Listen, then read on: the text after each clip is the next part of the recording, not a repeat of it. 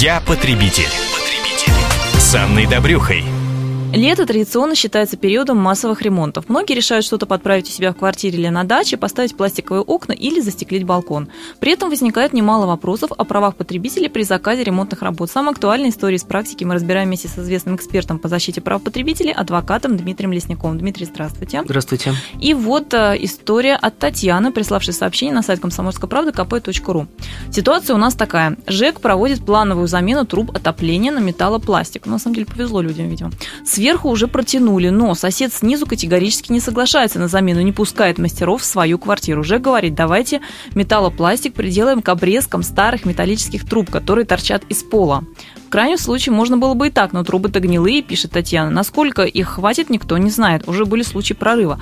Как можно воздействовать на соседа? Нормальных слов он просто не понимает. Или может нам на ЖЭК пожаловаться? Ведь это они инициаторы замены.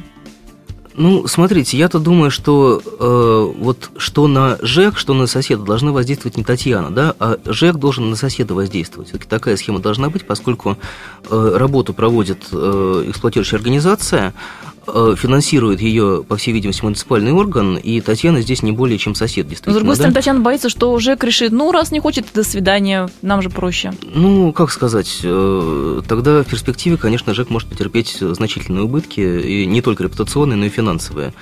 А так-то практика вполне э, очевидная и массовая, да, такие ситуации не встречаются очень часто.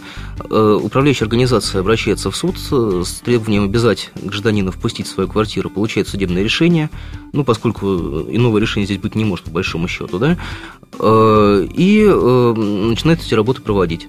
Так что э, вот такой путь, я считаю, нужно порекомендовать управляющей компании, э, тут же все это решится. Ну, а в принципе, если вдруг Татьяна увидит, что и управляющая компания решила бездействовать, то она может на нее, в свою очередь, подействовать через муниципальный орган, да? Ну, безусловно, да, через муниципальный орган, через заказчика этих работ, э, который, как правило, представляет собой вот муниципальную власть.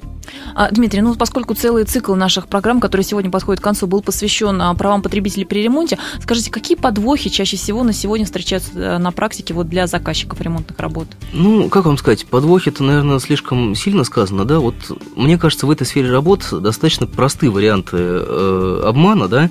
Э, самый типовой вариант, когда с вас взяли деньги авансом, ну и желательно в карман без документов, да, и ничего не сделали вообще. Вот этого допускать нельзя. Э, то же самое касается, когда вам выдают э, расписку с паспортными данными. Э, Еще иногда бывает так, что расписка вам выдают с непонятными данными паспортными, которые никак не соответствуют паспорту того лица, которое принимало у вас деньги. Естественно, заказчик даже и, не проверяет. Да, эта расписка заранее напечатана, и паспорт вам никто не показывает. Вот это все неправильно, и четко нужно понимать, что единственная форма оплаты надлежащая, которая потом будет достоверно восприниматься в суде, это кассовый чек чего у нас, конечно, не делает никто практически в сфере строительства и ремонта, но это единственный возможный вариант, либо кассовый чек, либо э, платежное поручение, оплата через э, кредитную организацию, через банк. Э, все остальные документы платежные изначально сомнительны, и в суде вам придется еще доказывать, что э, вообще что-то вы оплачивали э, правильному лицу. Э, потом э, типовой вариант, когда какие-то работы начал проводить э, ваш подрядчик, ну, что-то там поделал, потом ушел, а потом пропал вообще. Тоже достаточно типовая ситуация. После этого обращаются заказчики в суд с требованием возместить убытки причиненные, неустойку уплатить. Ну и бывает, что удается и найти в первую очередь подрядчиков, ну, после этого вести с ними какой-то диалог, там, судебный или примириться. Ну что же, мы надеемся, что вы никогда не станете жертвой подобных уловок. А с вами был известный эксперт по защите прав потребителей, адвокат Дмитрий Лесняк. Я потребитель. потребитель.